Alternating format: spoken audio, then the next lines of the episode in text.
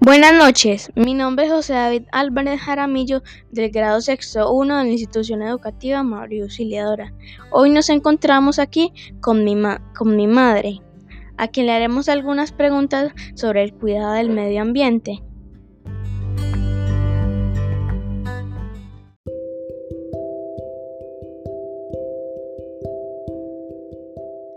¿Qué hacemos en nuestra comunidad y en nuestro hogar para cuidar el medio ambiente?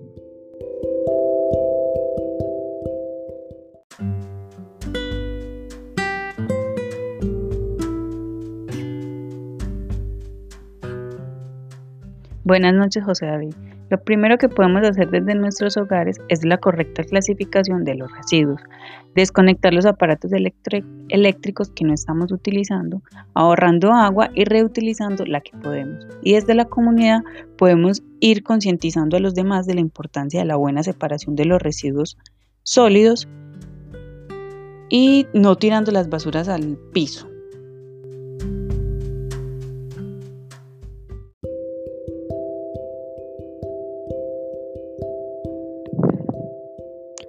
¿Qué podemos hacer si vemos a alguien que no cuida el medio ambiente?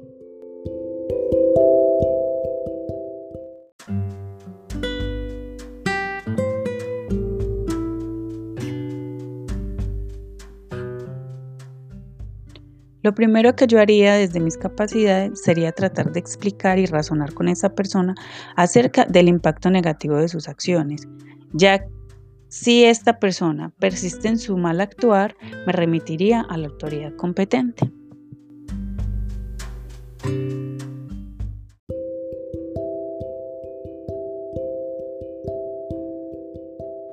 ¿Qué le dirías a las personas del mundo para que cuidemos el medio ambiente?